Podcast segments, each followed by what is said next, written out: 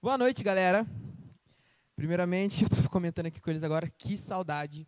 É, isso aqui não é, não é muito para mim, não. Eu prefiro aqui, o pessoal aqui, todos juntos. Mas Deus ministrou muito, muito, muito comigo há um tempo sobre um tema. E é com muita alegria, temor e tremor que eu venho trazer ele. Então, feche seus olhos, em nome de Jesus, Pai. Tudo aquilo que for exposto, Pai, tudo aquilo que for falado, meu Deus, tudo aquilo que o Senhor já me, já me transformou por causa desse, desse tema, Pai, por causa desse estudo, meu Deus, que em nome de Jesus o Senhor possa vir fazer com que flua através de mim o seu espírito, nada que venha de mim, nada que venha das minhas próprias opiniões, dos meus próprios achismos, ó Pai, mas que seu Santo Espírito possa ser palpável, Pai, nós possamos ver e sentir a sua transformação, possamos ver e sentir o seu agir, ó Pai, possamos, meu Deus, saber de que o Senhor está conosco, Pai, e que nós possamos entender aquilo que nós vivemos e aquilo que nós estamos vivendo, o que isso pode nos trazer. Então, em nome de Jesus, Espírito Santo, nós pedimos convencimento, Pai. Que em nome de Jesus, o Senhor venha testificar sobre nós e venha trazer os seus pensamentos, as suas vontades sobre nós e que seja feita a sua e somente a sua vontade. Em nome de Jesus. Hoje, é, como que você colocou o tema, Luiz? Para que deserto? É, vamos falar sobre deserto, né? E essa, essa mensagem vem através de uma frase do pastor André Fernandes, que ele diz assim: Deserto é lugar de passagem, não é lugar de habitação. Eu gosto de falar de habitação, mas o deserto não é lugar de habitação. O deserto é lugar de passagem. Por que isso me chamou tanta atenção? Porque muitos vivem um deserto interminável. Muitos fazem do deserto a sua habitação e não entendem que o deserto é um lugar de passagem, não entendem que o deserto traz algo para nós, mas esse algo que ele traz pode ser eterno. Só que o momento do deserto é passageiro.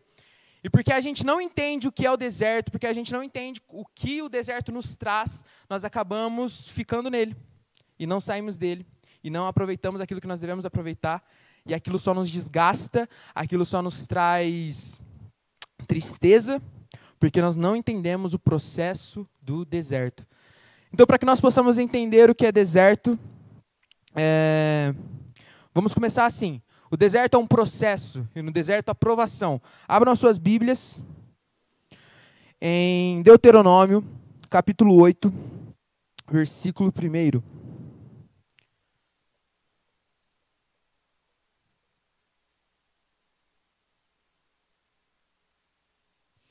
Vamos ler o versículo 1 até o versículo 7. Vamos ler até o 8, né? Por que não? Vamos ler até o 9 também. O 9 é muito bom. Vamos lá. É, a gente vai ler bastante hoje. Tem várias passagens, porque eu fiquei muito animado enquanto eu estudava sobre deserto. E vamos lá. Deuteronômio 8.1 Tenham o cuidado de cumprir todos os mandamentos que hoje lhes ordeno, para que vocês vivam, se multipliquem, entrem e tomem posse da terra que o Senhor prometeu sobre juramento aos pais de vocês. Lembre-se de todo o momento, lembre-se, opa, lembre-se de todo o caminho pelo qual o Senhor, seu Deus, os guiou no deserto durante esses 40 anos, para humilhar vocês, para pôr vocês à prova, para saber o que está no coração de vocês, se guardariam ou não os seus mandamentos. Ele humilhou vocês, ele humilhou vocês, ele os deixou passar fome, ele os sustentou com o maná, que vocês não conheciam e que nem os pais de vocês conheciam, para que vocês compreendessem, para que vocês compreendessem que o ser humano não viverá só de pão, mas de todo de tudo o que procede da boca do Senhor. Durante, esta, durante esses 40 anos, as roupas de vocês que vocês usavam não envelheceram, e os seus pés não ficaram inchados. Portanto, saibam em, saibam em seu coração que assim como um homem disciplina o seu filho, assim o Senhor seu Deus disciplina vocês. Guardem os mandamentos do Senhor, seu Deus, para que vocês andem nos caminhos e o temam, porque o Senhor, o seu Deus, porque o Senhor, Deus de vocês, o faz entrar numa terra boa, terra de ribeiros de águas, de fontes, de mananciais profundos que saem dos vales das montanhas, terra de trigo e cevada, de vinhas, figueiras e romanzeiras, terra de oliveiras, terra de oliveiras de azeite e mel, terra em que vocês não terão escassez e em que não lhes faltará nada, terra cujas pedras são ferro e de cujos montes vocês extrairão o cobre. Vocês comerão e ficarão satisfeitos e louvarão o Senhor, seu Deus, pela boa terra que lhe deu. Primeiramente, por que o deserto? Qual é a necessidade do deserto? É... Aqui no início, no versículo 2 diz: Lembrem-se de todo o caminho pelo qual o Senhor, seu Deus, os guiou pelo deserto. Deus guiou pelo deserto o povo de Israel. Em Mateus 4, versículo 1, é dito que o Espírito de Deus guiou Jesus ao deserto. Primeiramente, o deserto é um lugar onde Deus pode te colocar. E nós vamos ver que depois que Jesus é levado ao deserto, e ali ele jejua 40 dias, e ele é tentado, depois é dito que começou o ministério de Jesus. Porque o deserto pode ser o início do seu ministério. Por quê? O que, que tem no deserto que pode ser o início do meu ministério? Eu anotei algumas coisas que nós vamos falar hoje. E o deserto é. Por que, que é o início de um, de, de um ministério? Pois o deserto é o lugar de provação, alinhamento, conhecimento. Por que de conhecimento? Porque você se conhece no deserto. Você sabe quem você é. Pode ser perigoso. Amadurecimento, dependência, lapidação, aprendizagem e fome e busca. O deserto, ele é um lugar onde nós somos provados, né? Como o primeiro ponto que nós vamos usar. Mas eu quero enfatizar algo antes de nós começarmos sobre a aprovação no deserto. Existe uma diferença entre provação e tentação. Provação é de Deus. A tentação não é dele. Abram em Tiago 1. Tiago 1, versículo 12.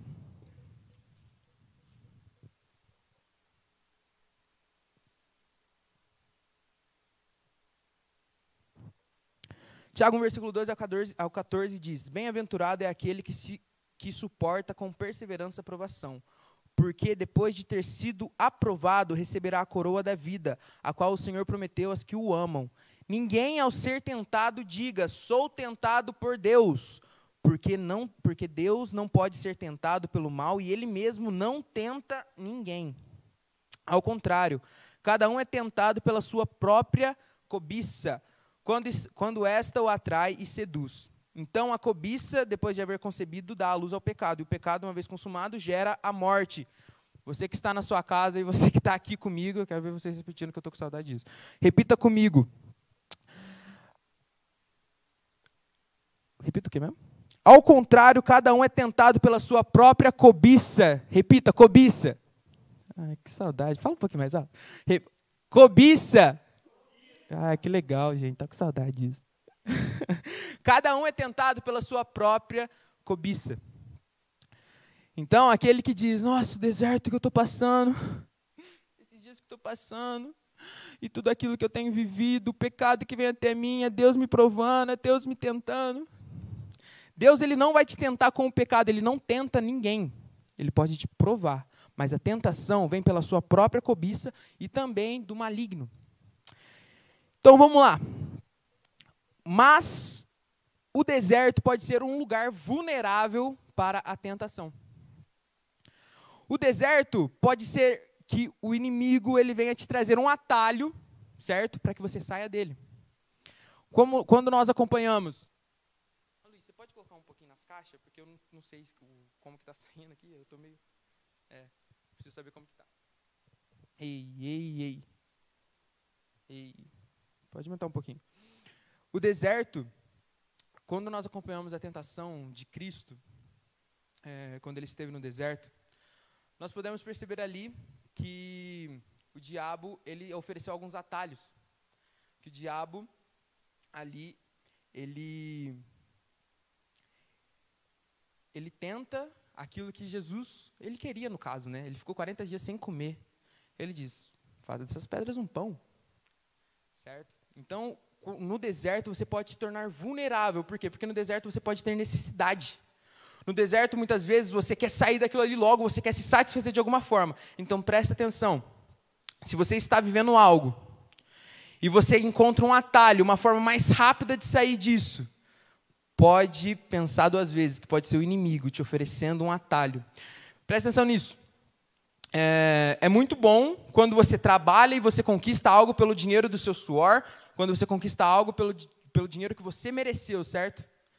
Só que aí vem o inimigo e fala assim: Mas, se você pegar aquilo lá, não é tão.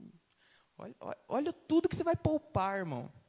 Você vai ter que, nossa, até você conseguir aquele dinheiro lá, mas se você fazer tal coisa, vem mais rápido. E vem de um jeito que você não vai se desgastar tanto assim. Quando você está passando um deserto, as propostas, elas aparecem de uma forma a qual você você anseia por aquilo, porque aquilo vai tirar o sofrimento ou vai tirar o, o, o peso do caminho que você está correndo para alcançar aquilo. Vamos pensar em outro caso. O deserto, é, muitas vezes o inimigo, ele vai te oferecer o quê? De uma forma rápida, prazer. No deserto você fica vulnerável, por quê? Porque você está na busca de algo. Agora vamos dizer nos nossos dias. Nós ansiamos por prazeres. E não existe prazer maior do que fazer as coisas debaixo da vontade de Deus. Só que ele oferece um caminho um pouquinho mais rápido, um atalho que você chega lá um pouquinho mais depressa. Muitas coisas podem te oferecer prazer. E não existe prazer que se compare à presença de Deus. Só que o inimigo ele vai tentar te oferecer um prazer muito rápido. Só que ao mesmo tempo que ele vem de uma forma rápida, ele também vai de uma forma rápida. Nós ansiamos por coisas, nós ansiamos por ser felizes, nós ansiamos pela felicidade, nós ansiamos pelos prazeres. E é isso que o inimigo faz. Ele faz com que chegue você muito rápido. Transforma essa pedra em pão, come o pão aí, acabou. Satisfez, só que Jesus retruca como? Com Deuteronômio 8. Nem só de pão viverá o homem, mas de toda palavra que procede da boca de Deus. Porque a palavra que procede da boca de Deus é eterna. Então o deserto ele pode nos tornar vulneráveis para a tentação. Isso é, isso é verdade. É... Ele não está com você nesse deserto. Não, você está passando isso à toa. Isso não é nem de Deus para você. Se joga daí. Se joga daí que se ele estiver com você, ele vai mandar anjos para você e ele vai te pegar e vai estar tá tudo bem. Muitas vezes no deserto é nos mostrado um Deus que não está conosco. É nos mostrado um Deus que não se preocupa conosco e que ele não está caminhando conosco realmente. Então não adianta a gente viver os processos certos e corretos dele, porque ele não está com a gente.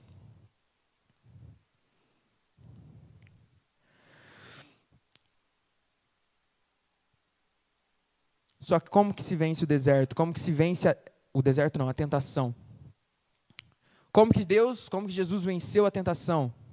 Com a palavra, ou seja, com a dependência de Deus. Em Tiago 4:2 é dito. Tiago 4:2, vocês cobiçam É Tiago? Vocês cobiçam e nada têm, matam e sentem inveja, mas nada podem obter.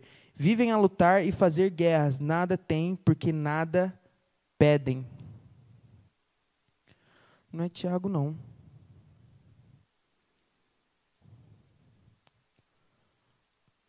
Uai, gente. Eu acho que é Hebreus. Espera aí. É... Submetam-se a Deus e resistam ao diabo e ele fugirá de vós.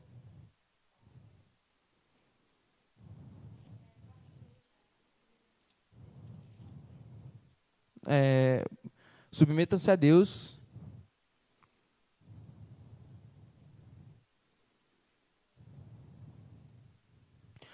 Tiago 4,7. Portanto, sujeitem-se a Deus, mas resistam ao diabo, e ele fugirá de vós. Como que se vence a tentação? Não são duas coisas diferentes aqui que Tiago está falando. Ele não está falando submetam-se a Deus, e outra coisa que ele está falando é sujeitem e o diabo sujeitem-se a Deus e fujam do diabo que ele. Fujam não. E resistam ao diabo, ele fugirá de vós. Ele não está falando de duas coisas diferentes. Ele está falando de uma coisa só. Para você, para o diabo fugir de você e você resistir ao diabo, você tem que se submeter a Deus, certo? Então, não tem como você expressar autoridade se você não estiver debaixo de uma autoridade. Como que você vence a tentação? Quando você está debaixo dessa autoridade. Quando você se coloca nessa dependência de Deus.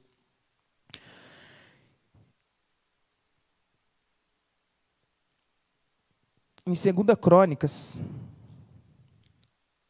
a gente vai ler, hein?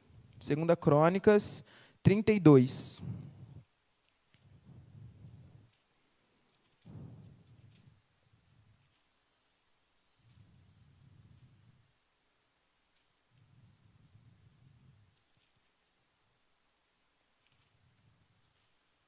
Roubaram crônicas. Segunda Crônicas 32, versículo 2 ao 6. Quando Ezequias viu Senaqueribe, viu que Senaqueribe tinha vindo e estava resolvido a atacar Jerusalém, decidiu em consulta com os seus oficiais e os seus homens valentes tapar as fontes das águas que havia fora da cidade, e eles o ajudaram. Assim, muito povo se ajuntou e taparam todas as fontes, bem como o ribeiro que corria pelo meio da terra. Pois diziam: Por que viriam os reis da Síria e achariam tanta água por aqui? Ezequias se animou, restaurou a muralha da cidade e construiu torres sobre ela. Levantou também outra muralha por fora, fortificou Milo na cidade de Davi e fez armas e escudos em abundância. Pôs oficiais de guerra à frente do povo. Quando Ezequias soube que o povo de Senaqueribe viria atacar Jerusalém, o que, que ele fez? Ele fortificou a muralha, ele restaurou ela, ele construiu torres sobre ela. Como que a gente vence ataques? Quando nós nos fortificamos, quando nós nos quando nós nos fortalecemos. E a Bíblia diz em Efésios 6 que a forma com, com qual nós podemos vencer o maligno é nos revestindo da armadura de Deus. Aqui no versículo 5 diz que, que no versículo 5 diz que Ezequias, ele colocou torres sobre as muralhas. Ezequias se animou, restaurou a, restaurou a muralha e construiu torres sobre ela. Por que, que era uma torre? Uma torre em cima da muralha era para que os vigias, quando eles estivessem em cima da torre, eles vissem de longe quando os inimigos estivessem vindo. Um dia eu escutei uma expressão que diz que a tentação é como a onda do mar. A tentação é como a onda do mar. Se você está na areia, você consegue escutar a onda chegando. Aí você pega e fala: Não, vou me molhar. Você pega e sai da areia, vai, a onda não pega. Nós devemos estar atentos ao barulho da onda. Um dia escutei uma mulher muito de Deus, ela chama Renata Faria, quando ela estava falando sobre tentação no acampamento. Ela disse o seguinte: nós achamos que nós devemos combater o inimigo de forma qual nós vamos lutar contra ele. E a Bíblia lá em Tiago diz que nós vamos resistir a ele, não diz que nós vamos combater a ele. Quando nós estivermos no mesmo quarto, nossa, eu uso isso para a minha vida toda. Quando nós estivermos no mesmo quarto que ele, o inimigo estiver na nossa frente, e ele estiver pronto para nos atacar, a gente vai estar revestido da armadura, a gente vai estar pronto, e a gente sai do quarto. É isso que a gente tem que fazer. A gente tem que sair do quarto. Se a gente está no mesmo quarto que o inimigo, que ele está pronto para nos atacar, eu vou para cima, tá? Eu vou sair do quarto. Prestem atenção nos gatilhos. O pastor lá do Escolhi Esperar, ele diz sobre isso, quando ele vai falar sobre o namoro, sobre as tentações do namoro, ele diz: prestem atenção nos gatilhos. Depois que você engatilha a arma, o que, que acontece? Você atira. No momento que você escutar o gatilho, sai fora. No momento que você escutar o gatilho da arma, você já sabe que está vindo bala. Foge. A maneira que nós vamos vencer as tentações é quando nós estivermos vigiantes. Estejam atentos e vigiem, para que vocês não caiam. Nós devemos perceber a tentação e nos preparar. Nós devemos estar vigiantes. Eu gosto de usar uma ilustração que eu já usei em algum culto que é o seguinte: um, um guerreiro, ele nunca se prepara no dia da guerra. É muito tempo que ele está se preparando. Vamos para o jogador, que eu gosto de futebol, sabe? Faz tempo que eu não jogo, saudade. Presta atenção. Um jogador, ele nunca treina no dia do campeonato, ele nunca treina no dia do jogo. São muito ele está treinando há muito tempo. É a mesma coisa de da nossa vida, né? Nós achamos que nós vamos vencer a tentação. Nossa, a tentação veio. Deixa eu pegar minha Bíblia. Porque esse tempo Ezequias adoeceu de uma. Nossa, tentação, deixa eu orar. Só que é o único momento que você ora e lê a Bíblia é quando a tentação vem. Você não se prepara para quando a tentação chega, você se prepara para antes dela chegar, para que você já perceba ela e já mata, filho. Perna para que te quero. Sai fora. É a mesma coisa de um homem, eu usei essa expressão, essa ilustração no dia, só que eu passei uma vergonha que eu caí. O homem ele está lá sentado, o marido está lá sentado assistindo TV, né? Aí quando chega a mulher dele fala: Amor, eles estão invadindo, estão invadindo. Olha lá, estão pulando o muro, já vão assaltar a gente, não sei o quê. Estão levando o carro embora, estão levando o carro embora. E o cara pega, ixi, vou colocar cerca elétrica. Nossa, vou lá fazer o seguro do carro. No momento que os ladrões chegaram na casa, ele fala, nossa, acho que era bom eu ter colocado uma cerca elétrica, né? Vixe, eu ter aumentado esse muro seria bom. Olha lá. Ih, pegou, pegou, pegou, ih, pegou minha televisão. O carro está indo embora, nossa, eu não fiz seguro. Nós devemos nos preparar. Por isso que as torres dos vigias eram altas, para que eles pudessem ver longe se os inimigos estavam vindo, né? Então, é, eu quero orar. Não vai acabar, tá, gente? Não vai conversar muito ainda. Mas eu quero orar por você, por mim. Vamos orar juntos para que nós possamos entender que a tentação vem da nossa própria cobiça. Então, que a nossa cobiça seja Deus e mais de Deus. E que nós possamos cada vez mais estar buscando o seu espírito, porque dessa forma nós mortificamos a nossa carne.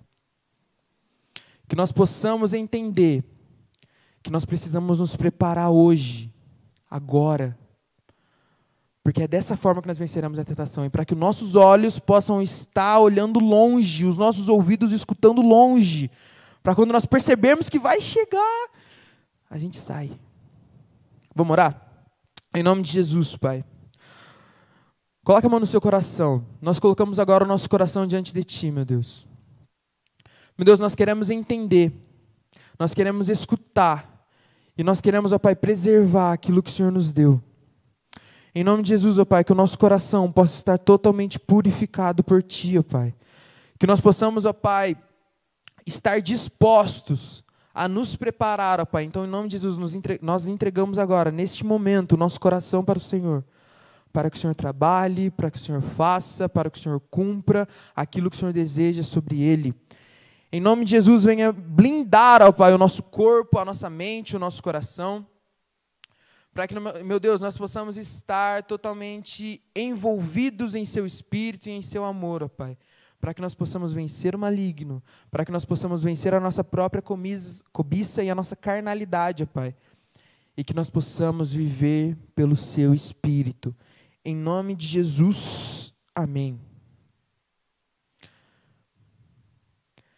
Em Gálatas 5,16 diz: Vivam pelo Espírito, e de forma nenhuma vocês é, sustentarão a carne. De forma nenhuma vocês alimentarão a carne. Se nós viver, se nós vivermos pelo Espírito, vivermos pelo Espírito. Então, viver pelo Espírito nos traz uma dependência do Espírito. Vamos voltar agora para o deserto? Agora que nós já entendemos a diferença da aprovação e da tentação. A aprovação vem de Deus, a tentação Vamos lá para Deuteronômio. Deuteronômio. Vamos voltar. Deixem Deuteronômio, quem está aí Deuteronômio, quem está com a Bíblia, que a gente vai vir bastante vezes nele.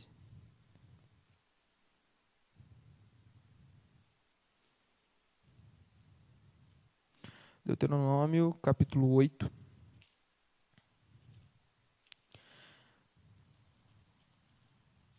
Deuteronômio capítulo 8, versículo 2.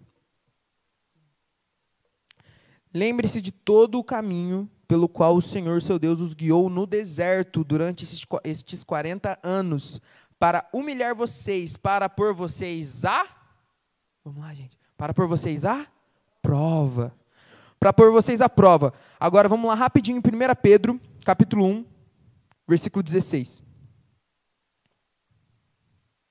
1 Pedro capítulo 1, versículo 16.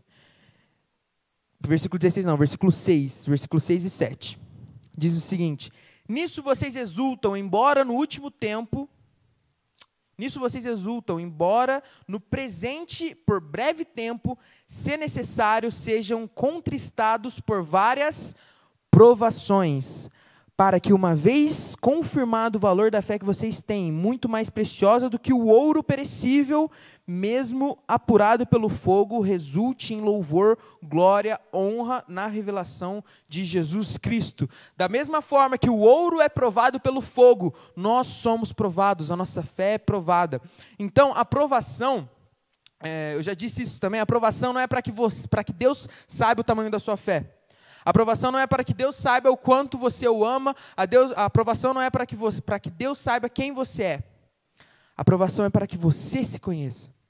Você acha que Deus não sabia o tamanho da fé de Jó? Quem precisava saber era ele mesmo. Você acha que Deus não sabia que Abraão mataria Isaac? Você acha que Deus não sabia que Abraão tinha essa fé? Quem não sabia era Abraão. Então nós somos provados para que nós possamos nos conhecer. E a provação dita em 1 Pedro como o ouro é, é, é, é provado pelo fogo. Porque quando o ouro é, ele é, ele é posto no fogo, ali todo, todas as, é, todos os outros resíduos vão embora. E só fica o ouro puro. E ali eles conseguem separar. Então a provação ela vem para nos purificar também e ela fica e só sobra aquilo que Deus pôs em nós. Então a aprovação ela vem para que nós possamos nos conhecer. Deus conhece a nossa essência. Quem não conhece, quem não conhece somos nós mesmos. A prova nos tenta a abrir mão de princípios. Quando nós passamos pelas provações, ela nos tenta a abrir mão de princípios. Aí que vem a aprovação e a tentação. Porque na aprovação você é tentado a abrir mão de princípios que você tem. Você é tentado a. E você se conhece se você o adora pelo que ele faz ou pelo que ele é. Na aprovação você vê se você o adora pelo que ele faz ou pelo que ele é.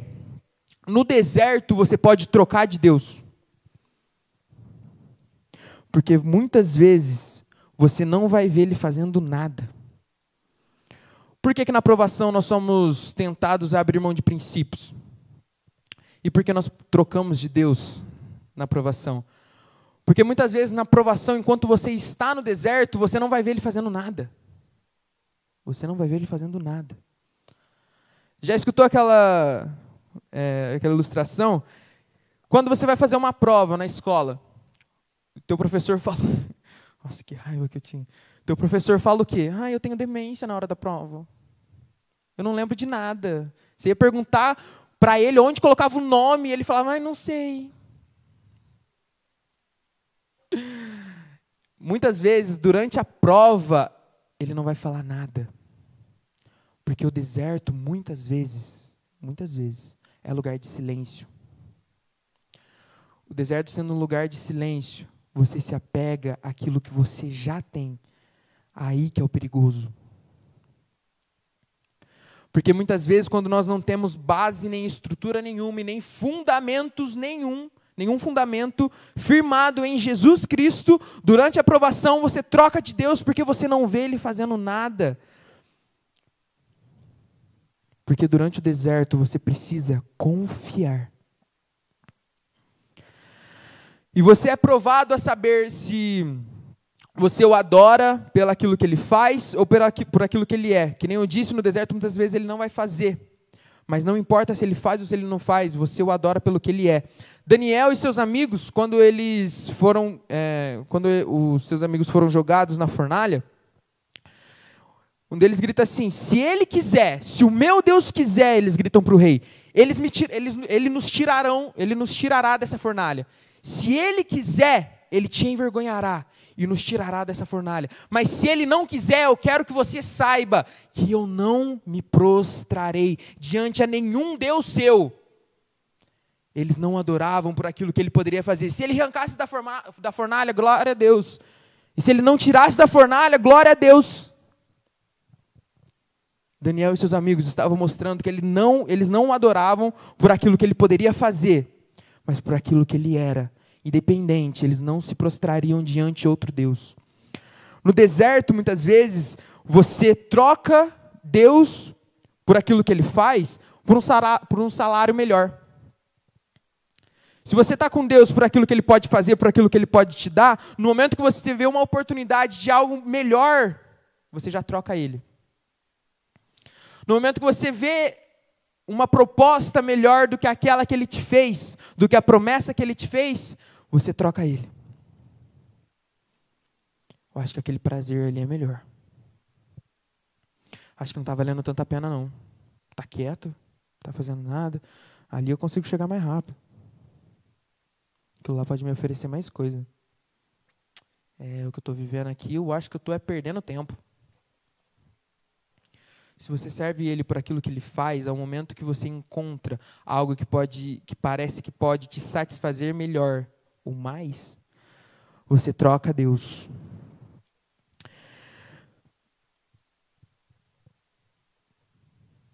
Por ele ser um bom pai, ele não vai tirar a oportunidade de você amadurecer no deserto. E é outro ponto que o deserto nos traz: amadurecimento. O deserto ele vai forjá-lo para que você chegue aonde Deus quer que você chegue. Presta atenção, o deserto vai forjá-lo para que você chegue aonde Deus quer que você chegue. Vamos prestar atenção no exemplo de Davi. Se você for menino, por que, que o deserto amadurece? Porque se você for menino, ele não pode te dar uma posição de rei. Davi, ali quando Samuel foi ungí-lo rei, é, na presença de seus irmãos, Samuel chamou todos os irmãos, não, não é nenhum deles não. Ah, mas tem um, mais um filho meu, mas ele está lá cuidando das ovelhas. Vai lá, traz ele aqui então. Davi saiu lá das ovelhas, veio e Samuel ungiu rei. No mesmo momento que Davi foi ungido rei, ele foi lá e para as ovelhas de novo. No momento que ele foi ungido rei, ele não foi para o trono. Ele voltou lá para as ovelhas. E ele foi forjado. Ali ele foi lapidado. Ali ele foi disciplinado. Ali ele foi treinado. Aí Davi foi lá cuidar das ovelhas. No mesmo dia, é, o pai dele chamou ele e falou assim: vai lá levar comida para os seus irmãos que eles estão lá na batalha. Aí ele pegou no mesmo dia, foi lá, levou comida e já matou o gigante. Mas a Bíblia diz que não é, né? Antes disso, ele já tinha matado um leão e ele já tinha matado um urso. Nós lembramos do gigante, mas nós esquecemos do leão. Nós esquecemos do urso. Também pode ter, né, que como é, o animal que mais perseguia as ovelhas era o, lo, os, os, o lobo, pode ter sido também, né, mas a Bíblia não fala, então não vou dizer aqui. A gente só lembra do gigante, mas a gente esquece do processo de Davi até o gigante. Deus não pode dar um trono a um menino. E por isso que muitas vezes nós nos decepcionamos, porque nós queremos o gigante, nós queremos Golias. Eu fui chamado para matar Golias, eu fui ungido aqui, eu fui ungido para ser rei, então o que eu estou fazendo aqui com as ovelhas? E muitas vezes nós queremos o trono, nós esquecemos do processo até chegar ao trono, e por isso que nós não saímos do lugar.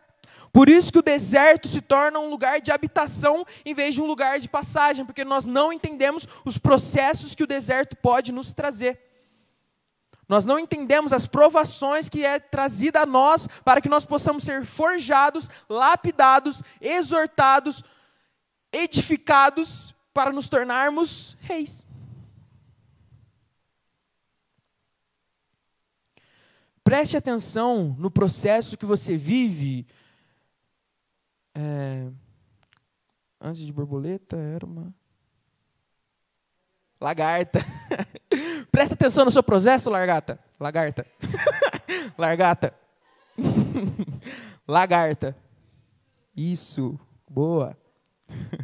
Presta atenção no seu processo. Presta atenção que a promessa é a mesma. A promessa de Davi é rei. A promessa de Davi é que ele se, ele se tornaria rei. A promessa está com você. E aquele que começou a boa obra em sua vida é fiel para cumpri-la. Preste atenção, lagarta. Você vai se tornar uma borboleta, mas viva o processo. Casulo é sozinho, é apertado. Mas você vai sair de lá voando. O processo de Davi também coube Saul persegui-lo. A perseguição faz parte do processo. Preste atenção nisso. A perseguição faz parte do processo. Por quê? Porque a perseguição vai te levar para lugares e vai te tirar da sua zona de conforto. Em Atos nós vemos que os cristãos eles foram dispersados por conta da perseguição, porque eles estavam somente querendo pregar para os judeus. Deus teve que dar uma visão para Pedro, para que Pedro entendesse que o evangelho não era somente para os judeus, mas era para os gentios e Samaria e os confins da terra. A perseguição veio até eles em Atos para que eles pudessem se dispersar e viver aquilo que Cristo veio implantar, o seu reino, que não era somente para os judeus, mas nos alcançou também. Então a perseguição também serve para nos alinhar com o um propósito divino. O duro é quando nós somos Saul, não seja Saul, seja Davi, não persiga, seja perseguido. Em Tiago é dito muitas vezes também sobre a perseguição, sobre a provação. Olha o que ele diz no versículo 2, gente. Isso aqui é loucura, cara. Meus irmãos, tenham por motivo de grande alegria o fato de passarem por várias provações, sabendo que a provação da fé que vocês têm produz perseverança. Tenham como motivo de grande alegria, porque a provação que você vai passar vai te levar a um lugar aonde você tem, aonde é o seu lugar. Então sintam alegria. Vamos continuar. É, o que, que o deserto também nos traz? Dependência. Vamos voltar lá em Deuteronômio. Em vez de eu ter deixado marcado, falei para vocês deixar, eu não deixei. Deuteronômio 8.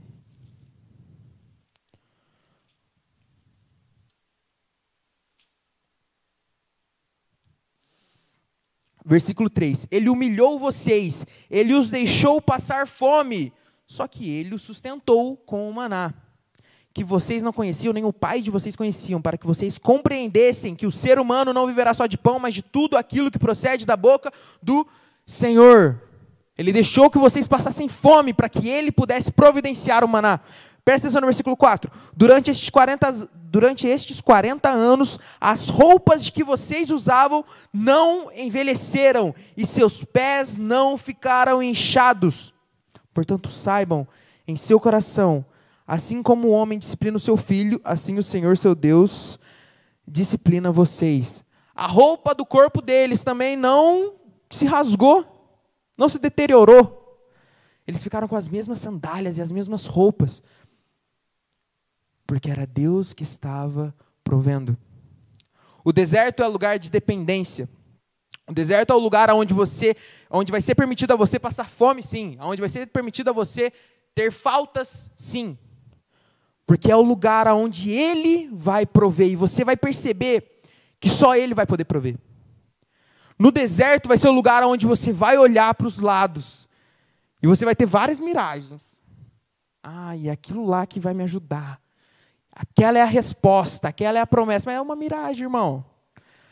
O deserto é o lugar onde você vai ter várias miragens, mas no momento que você entender que vai ser só Ele que vai poder te suprir, você vai olhar para todos os lados, você não vai ver resposta, você não vai ver saída, porque só Ele é a resposta e só Ele vai ser a saída. Porque só Ele vai te prover. No deserto vai ser, sobre dependência, o deserto vai ser o lugar que você estará fraco, né? Onde que as suas fraquezas estarão expostas. Só que a Bíblia diz que também vai ser o lugar onde o poder dele vai se aperfeiçoar em você, pois o meu poder se aperfeiçoa na sua fraqueza. Gente, eu achei que o povo estava aqui. Porque o meu poder se aperfeiçoa na sua. Amém. Está comigo? Eu, eu meditando sobre isso, sobre o seu poder, o meu poder se aperfeiçoa na sua fraqueza, fiquei hum, interessante. Então eu vou me fazer de fraco. Mas preste atenção. No momento que você se vê fraco, no momento que você está passando por coisas a qual você não tem forças para prosseguir, você só tem uma saída realmente. Aí é o momento que você ora, aí é o momento que você lê a Bíblia, aí é o momento que você pede oração, aí é o momento. Por que, que é o momento que ele aperfeiçoa o seu poder? Porque é o momento que você vai, se você vai recorrer a Ele. E é motivo de dó você recorrer para Ele somente quando você se sentir fraco. Porque muitas vezes, quando você se sente fraco, o poder dele pode se aperfeiçoar na sua fraqueza se você saber que ele pode se aperfeiçoar. Mas se você viver essa rotina de buscá-lo só nas fraquezas, só quando você se encontrar fraco, somente quando você vê que você precisa de, de uma intervenção divina, vai chegar um dia que você vai estar tão fraco que você não vai nem conseguir ver que existe alguém que pode intervir por você. Tome cuidado. O deserto sobre dependência. O deserto é lugar de decepção. Eu disse aqui para o pessoal na hora do ensaio do louvor. Sabe que você no deserto, você vai se decepcionar muito. Você vai se decepcionar muito com pessoas, você vai se decepcionar muito com aquilo que você construiu, você vai se decepcionar muito com as pessoas que estão ao seu redor, as pessoas que dizem que te amam. Sabe quando aquela frase famosa, não, ela é dita de vários jeitos, mas quando fala assim, ah, é, no momento que eu estou aqui com o bolso cheio, tem vários, mas no momento que não tem nada, só tem minha mãe. No momento que eu estou bem na vida, tem vários para me chamar de amigo. Só vai beber da minha água quem já passou sede comigo. Sabe essa famosa? Por quê? Porque no momento que você está bem, realmente tem várias pessoas. Mas por que, que na hora que você está mal, Deus permite a decepção? Por que, que na hora que você está mal, é permitido que você se decepcione com pessoas? Porque você vai olhar, voltar os seus olhos para o lugar correto. Porque no momento que você se decepcionar com alguém, os seus olhos se voltarão para aquele que não te decepciona. Porque no momento que você se decepcionar com as pessoas, você vai ver que elas são somente pessoas. E você vai ver que muitas vezes o erro foi seu, de depositar tanto em alguém carnal. Em vez de depositar naquele que nunca falhou e nunca falhará. O deserto, ele vai te proporcionar muitas decepções que em todas as áreas da sua vida você veja que só existe um que nunca vai te decepcionar. Então o deserto também é um lugar de decepção. O deserto, esse é o meu último ponto. Então, se preparem. O deserto é lugar de fome. Em Jeremias 29, é, está sendo ali profetizado para o povo. Né? Jeremias 29, 11 é tão conhecido. Eu sei os pensamentos que tenho sobre vós, são pensamentos de paz. Né? Vamos abrir lá em Jeremias.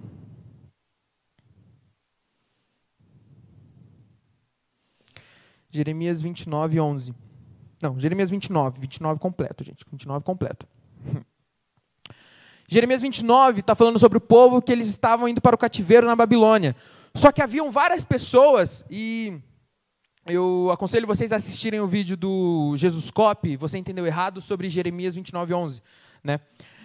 Preste atenção no contexto. Haviam várias pessoas, é, profetas, que estavam dizendo que o cativeiro duraria pouco tempo, que o cativeiro seria rápido, né? que ali eles poderiam ficar tranquilos, fiquem em paz que o cativeiro vai ser rapidão e vocês vão ficar bem e tudo mais. E aqui Jeremias fala, não. Preste atenção aqui.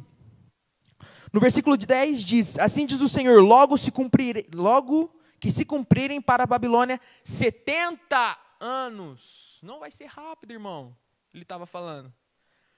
Tanto que ele dá ali um, um ele diz várias coisas para eles fazerem: construam casas, façam filhos, tudo mais. Porque não vai ser rápido, não. Ele vai demorar. Só que eu sei os pensamentos que eu tenho sobre vós são pensamentos de paz e não de mal. O cativeiro não é para o mal.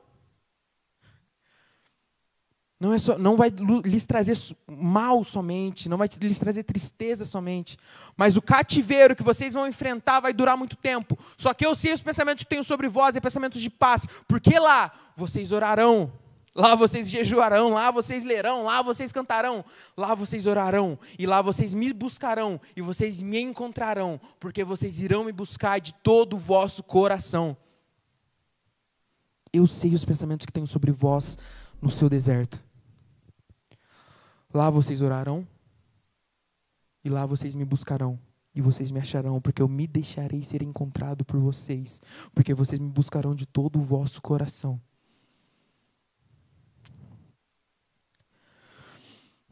Deus é tudo que a gente precisa quando Ele passa a ser tudo que a gente tem. Presta atenção nisso de novo. Você que está com uma caneta, rápido, rápido, rápido. Deus é tudo que a gente precisa, quando Deus é tudo que a gente tem. Que possamos colocar Ele nesse lugar, aonde saberemos que só Ele pode nos satisfazer. Quando Ele nos criou, e a gente tem saído para conversar com pessoas nesse tempo, ajudar e tal. E desde o início desses projetos, há muito tempo atrás, o que me, me traz para falar para as pessoas sobre evangelizar é isso. Quando Deus nos criou, Ele nos criou a sua imagem e semelhança. Quando Ele nos fez, Ele nos fez a sua imagem e semelhança. Ele sabe ele não criou somente o nosso físico, né, a nossa aparência. Ele nos criou por completo. Então ele sabe aquilo que te faz bem, ele sabe aquilo que te faz mal, ele sabe aquilo que é proveitoso para você, ele sabe aquilo que vai te fazer crescer, ele sabe aquilo que vai te fazer cair. Ele sabe tudo aquilo, ele sabe tudo sobre você. Ele sabe aquilo que é bom e aquilo que é ruim sobre você. Então ele é o único que tem a resposta para nós. E se nós somos feitos à imagem e semelhança dele, nós só nos encontraremos quando nós encontrarmos ele. Você só vai saber quem você é quando você encontrar ele. Porque a sua imagem está lá. Porque aquele que você foi feito para ser está lá. Então, quando você entender que toda a sua satisfação está sobre Ele, está depositada nele, e a sua verdadeira vida Lá em Colossenses 3 é dito: a sua verdadeira vida está com Cristo, em Deus. Você vai ver que só Ele pode te satisfazer. Você vai ver que só Ele tem a resposta para tudo aquilo que você precisa. Então dependa dEle. Corra intensamente até os seus braços, até a sua presença. E você vai ver que tudo o que você precisa é Ele. E para finalizar, vamos voltar em Deuteronômio.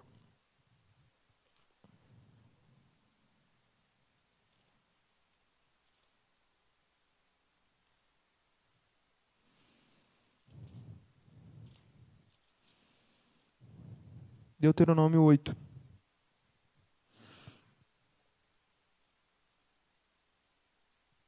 Versículo 6, parte B. Vamos no versículo 6 todo. Guardem os mandamentos do Senhor seu Deus, para que vocês andem nos seus caminhos e o temam, porque o Senhor, o Deus de vocês, o faz entrar numa terra boa terra de ribeiros de águas, de fontes, de mananciais profundos que saem dos, va dos vales e das montanhas, terra de trigo e cevada, de vinhas, figueiras e maçanzeiras, mas, e rom, romanzeiras, terras de oliveiras, de azeite e mel, terra em que vocês não terão escassez e em que não lhes faltará nada, terra cujas pedras são ferro e de cujos montes vocês extrairão o cobre. Sabe o que ele está falando? O que você está passando, irmão, é um caminho. O que você está passando é um deserto passageiro. O que, que é algo passageiro? Tem fim, mas tem um início e também tem um fim. E o fim é um pasto verdejante. O fim é uma terra que emana leite e mel. O fim é uma terra onde tem oliveiras, onde você, onde nada vai te faltar. O deserto ele tem um início, Só que ele é um processo para que você chegue até o fim, porque o deserto te forja para que você chegue aonde Deus quer te colocar e aonde você precisa chegar. Então presta atenção, o deserto é somente um caminho. Não faça do, do deserto o seu lugar de habitação, pois o deserto é só um caminho. Só que eu quero te falar. Eu quero profetizar sobre você fome. Eu quero profetizar sobre você dependência. Para que você entenda que é só esse caminho.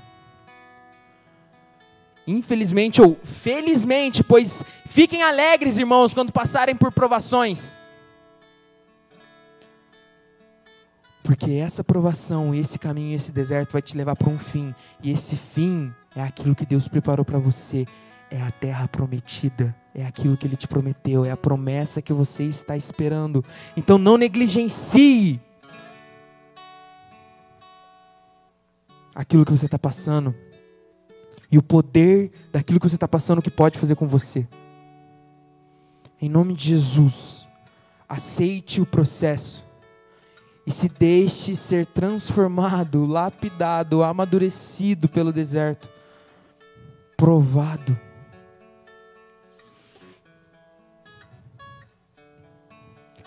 O que eu quero essa noite é assim como eu fui impulsionado pela palavra que você possa ser impulsionado a viver os sonhos, projetos, promessas de Deus sobre a sua vida. E que você abrace o processo, abrace o processo, realmente abrace o processo, abrace o deserto. Porque Ele está te transformando. Você está vendo uma transformação em sua vida. E agora? O que você tem extraído da pandemia? o que você tem extraído do dos dias que nós estamos vivendo. Eu não ouso sair da pandemia a mesma pessoa que eu entrei.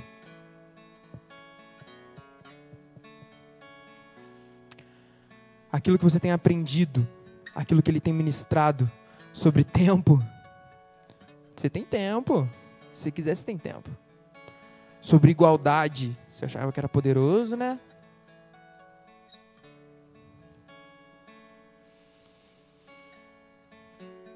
que em nome de Jesus, Ele possa nos transformar, nos lapidar e fazer a Sua vontade em nós.